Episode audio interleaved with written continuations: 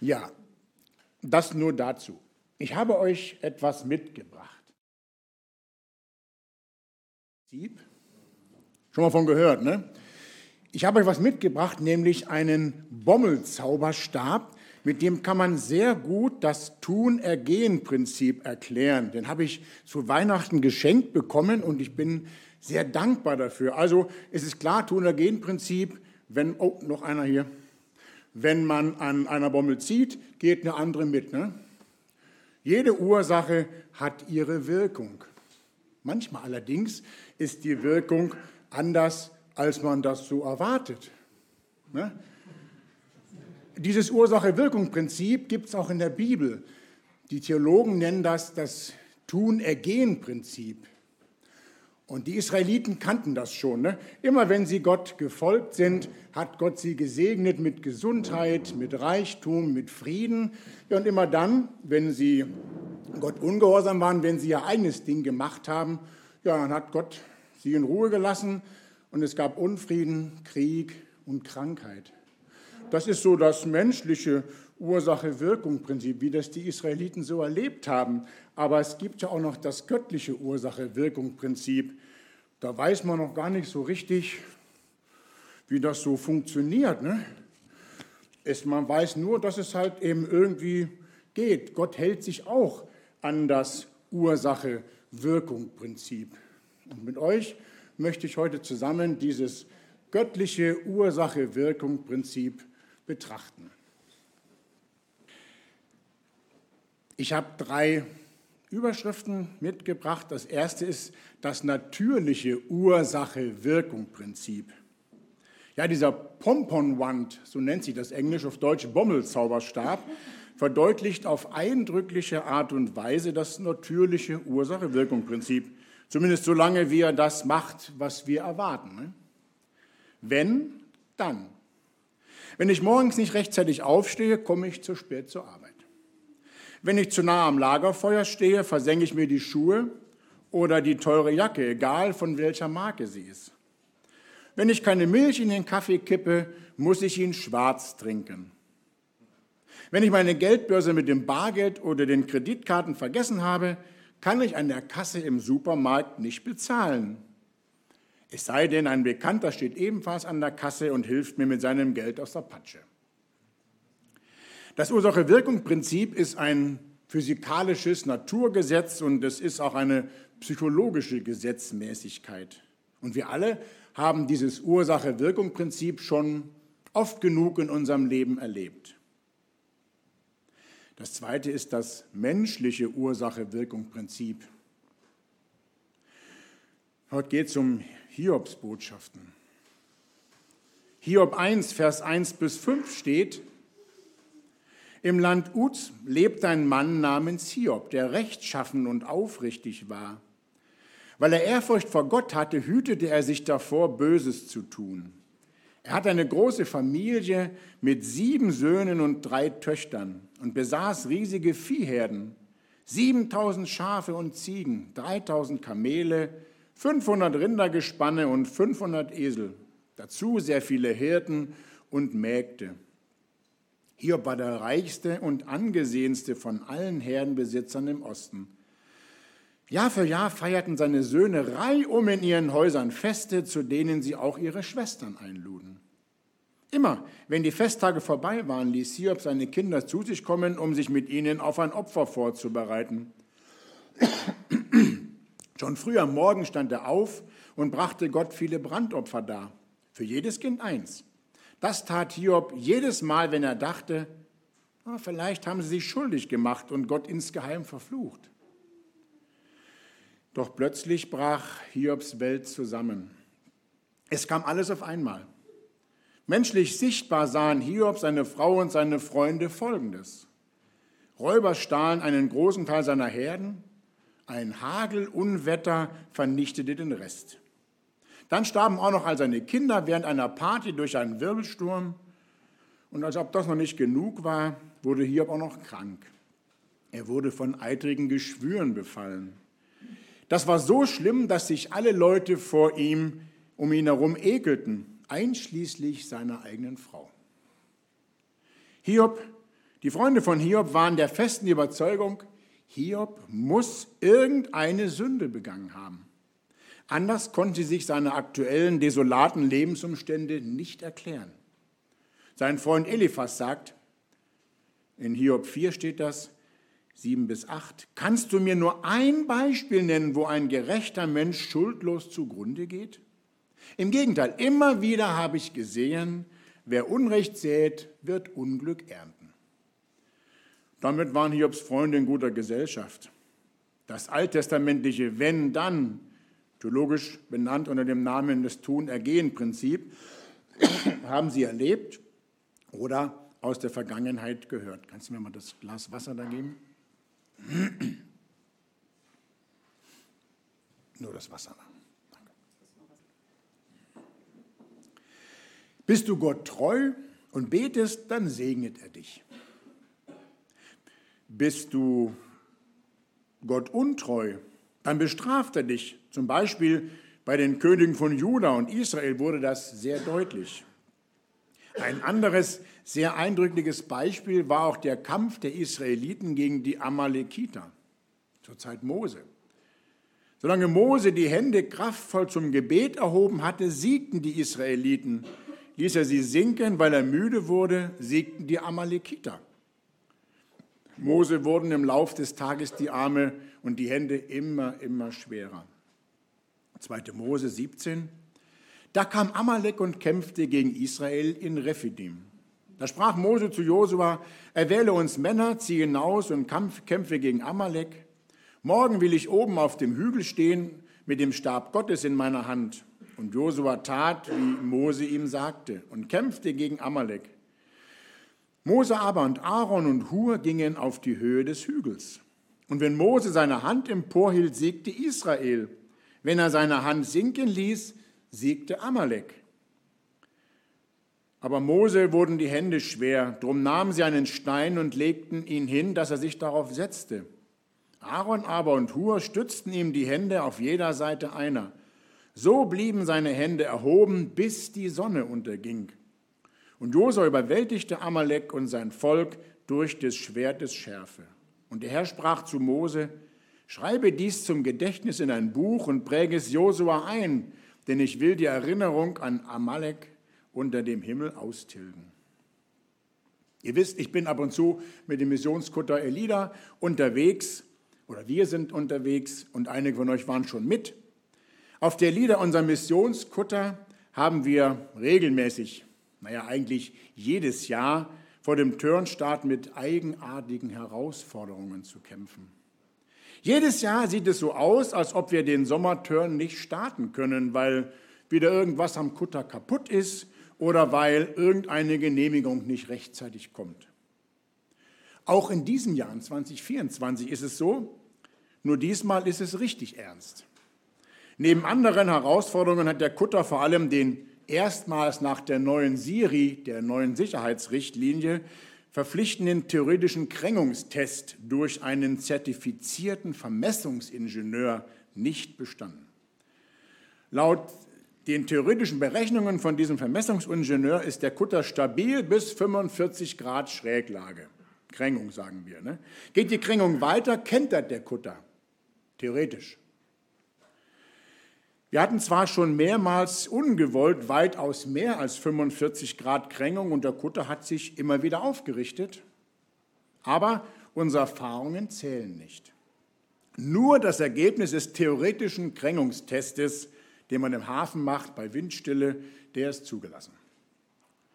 Und deshalb gibt es aktuell kein Sicherheitszeugnis, also unsere TÜV-Plakette diese TÜV-Plakette klebt jetzt nicht als Marke irgendwo am Rumpf neben dem Namensschild der Lieder. Diese, diese, äh, sicher, diese Plakette ist ein mehrseitiges Dokument im DIN A4-Format und den haben wir im Bordordner bei uns im Ruderhaus. Ohne dieses Sicherheitszeugnis dürfen wir nicht fahren. Was hat Eliphas zu Hiob gesagt? Kannst du mir nur ein Beispiel nennen, wo ein gerechter Mensch schuldlos zugrunde geht? Im Gegenteil, immer wieder habe ich gesehen, wer Unrecht sät, wird Unglück ernten. Ja, wenn ich unsere Elida-Erfahrung mit diesem biblischen Tun-Ergehen-Prinzip verknüpfe, heißt das dann, dass wir als Elida-Crew irgendwas falsch machen? Leben wir in Sünde, ganz offensichtlich oder vielleicht verdeckt, unbemerkt? Sind wir hochmütig gegenüber der Behörde und straft Gott uns deshalb? Solche Gedanken kommen nicht nur mir bei der aktuellen Drohkulisse, die wir haben. Eins ist klar, wir von der Elida Crew, wir sind keine Glaubenshelden. Ja, wir erzählen von unseren Abenteuern und am liebsten erzählen wir davon, wenn sie gut ausgehen. Soweit mir das bewusst ist, haben wir jedoch kein Seemannsgarn an der einen oder anderen Stelle hineingewoben. Und noch etwas ist klar. Ja, wir sind Sünder, sündige Menschen. Ja, auch ich gehe hin und wieder beim Hafenmeister kreativ mit der Länge über alles Angabe um, wenn ich die Liegegebühr nach Metern abrechnen muss. Zähle ich die fünf Meter nachträglich angebauten Klüverbaum vor dem Schiff dazu? Oder nehme ich die Daten aus dem Schiffsmessbrief Länge über Steven? Das ist jetzt eine Sache, die ich hier so erzähle. Da haben wir als Elida Crew so viel Schuld auf uns geladen, dass Gott uns jetzt über die Berufsgenossenschaft mit einem vielleicht ausfallenden Sommerturn 2024 bestraft?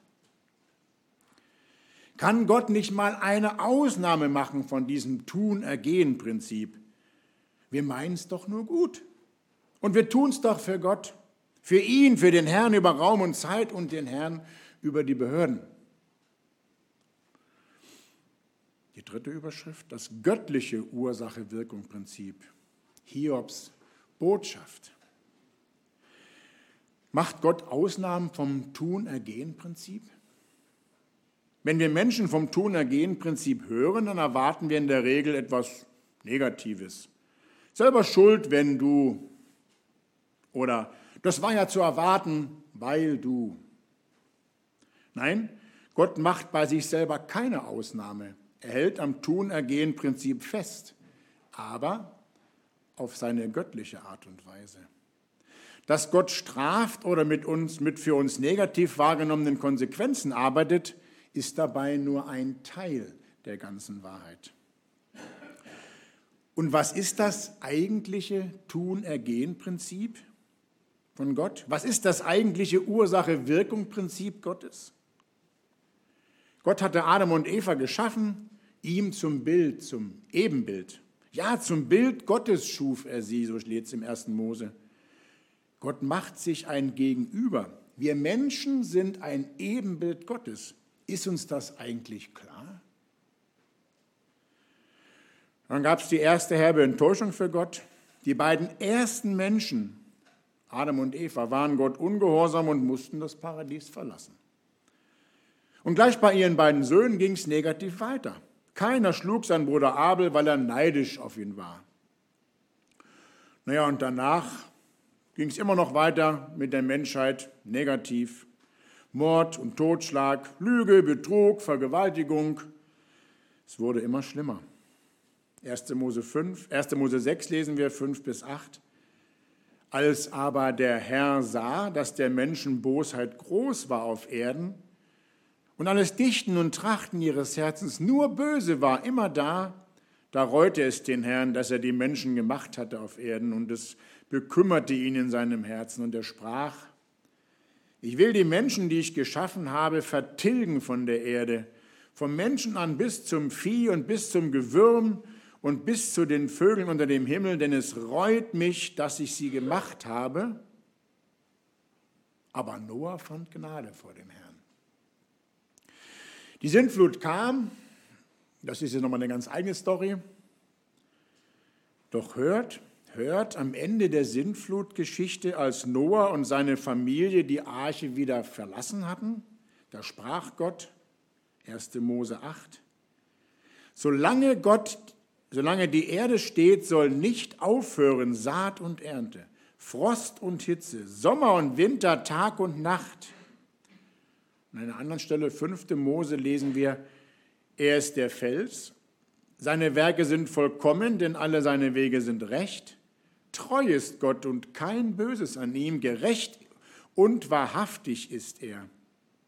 Und den ersten Johannesbrief lesen wir, wenn wir aber unsere Sünde bekennen, so ist er treu und gerecht, dass er uns die Sünden vergibt und reinigt uns von aller Ungerechtigkeit. Tja, solange die Erde besteht, soll nicht aufhören Saat und Ernte. Das Buch Hiob ist ungefähr 40 Kapitel lang eine einzige, eine einzige und ähnlich lange Begründung für dieses menschliche Ursache-Wirkung-Prinzip. Ja, Gott hält am Ursache-Wirkung-Prinzip fest, aber auf seine göttliche Art und Weise. Gott ist treu und gerecht. Er liebt seine Geschöpfe unabänderlich. Er kann sich selber nicht verleugnen und deshalb geht er den Weg mit seinen Menschen weiter. Wir Menschen sind ausgesprochen kurzsichtig, körperlich, in jedem Fall aber psychisch und auch geistlich. Wir können nur bis zur nächsten Ecke gucken und wenn es neblig wird, gucken wir noch nicht mal so weit.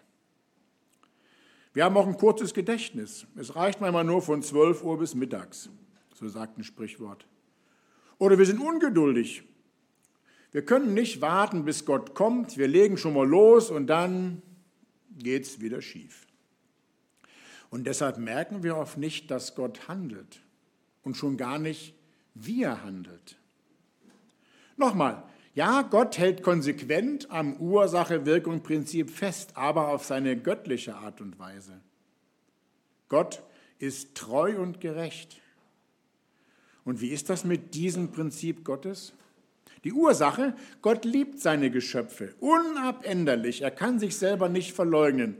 Und die Wirkung, er geht seinen Weg mit den Menschen weiter. Immer wieder bekommen Menschen eine neue Chance. Das ist für uns unverständlich. Ja, auch wir geben anderen Menschen eine zweite Chance, vielleicht noch eine dritte Chance, die aber nur noch mit viel Skepsis. Und wenn dann noch mal was schief geht, dann ist bei uns Menschen der Ofen aus. Doch was hat Petrus, was hat Jesus zu Petrus gesagt, als der ihn fragte, ob er siebenmal, ob siebenmal vergeben ausreichend ist? Nicht siebenmal, sondern siebenmal, siebzigmal sollst du vergeben. Das ist unglaublich, sozusagen, naja, ich würde sagen unmenschlich. Genau das ist es. Es ist unmenschlich, es ist göttlich. Nochmal zurück zur Elida. Der Elida Eigner und Senior-Skipper Martin plant die Cruise auch für diesen Sommer. Er plant, als ob der Sommerturn 2024 ganz sicher stattfinden wird. Ich bewundere das und gleichzeitig halte ich regelmäßig die Luft an, wenn ich wieder mal im CC eine E-Mail bekomme, wenn er einem Crewmitglied die von ihm gebuchte Sommerturnwoche bestätigt. Heute ging es um Hiob, den Mann, der vom Teufel arm und krank gemacht wurde. Und Gott schaute tatenlos zu? Schaut Gott tatenlos zu? Wirklich? Gott hat Hiob vom Teufel prüfen lassen. Hast du auch Acht gehabt auf meinen Knecht Hiob? Im Lauf des Hiob-Buches wird deutlich, Gott war mit und er war bei Hiob. Die ganze Zeit. Er war Hiob ganz nahe. Gott stand zu Hiob. Und Gott war sich sicher, Hiob wird die Prüfung bestehen. Wir von der Elida stehen wir auch vor einer Prüfung. Wir wissen nicht, warum uns Gott das jetzt zumutet. Wir wissen auch nicht, ob wir den Sommerturn 24 wirklich fahren können. Wir wissen aber, dass er, Gott, zu uns steht und uns bisher immer auf wundersame Art und Weise geholfen hat. Wenn wir genau hingucken, dann sehen wir in Hiob die vielen Kapitel voller Anklagen. Wenn wir die vielen Kapitel voller Anklagen und Selbstanklagen aushalten, dann erkennen wir eine ganz wundervolle Wandlung. Aus der anfänglichen Hiobsbotschaft wird Hiobs Botschaft. Und was ist Hiobs Botschaft? Gott hat alles im Griff. Gott hat einen Plan, den er umsetzt ganz konsequent. Zweitens, gleichzeitig bleibt das klassische Tun-Ergehen-Prinzip Gottes erhalten. Wer schuldig ist, muss bezahlen. Alles. Und doch ist bei Gott alles anders. Gott bezahlt selber. Das ist der große Unterschied. Ich fasse noch mal kurz zusammen. Es gibt das physikalische Tun-Ergehen-Prinzip. Das habt ihr ganz praktisch am Bommelzauberstab nachvollziehen können. Dieses Ursache-Wirkung-Prinzip gibt es auch in der Psychologie und im geistlichen Bereich. Hier sprechen wir vom Tun-Ergehen-Prinzip. Heute ging es um Hiob. Der Hiob hat nie erfahren, warum er so leiden musste. Seine drei Freunde haben ihm ausgesprochen ausführlich erklärt, dass er irgendwas auf dem Kerbholz haben muss und ihn beschuldigt, gesündigt zu haben. Wir wissen aus der Backstage-Erzählung am Anfang des Hiob-Buches, wie es wirklich war. Und das macht es noch mühsamer, das Buch Hiob komplett von vorne bis hinten durchzulesen. Gott hält am Tun-Ergehen-Prinzip fest, er bleibt sich treu, aber sein Prinzip ist göttlich und nicht menschlich begrenzt. Das ist Hiobs eigentliche Botschaft. Gott liebt uns, seine Geschöpfe, ganz konsequent. Nichts konnte seine Liebe zu uns erschüttern. Keine Sünde der Welt, zu keiner Zeit.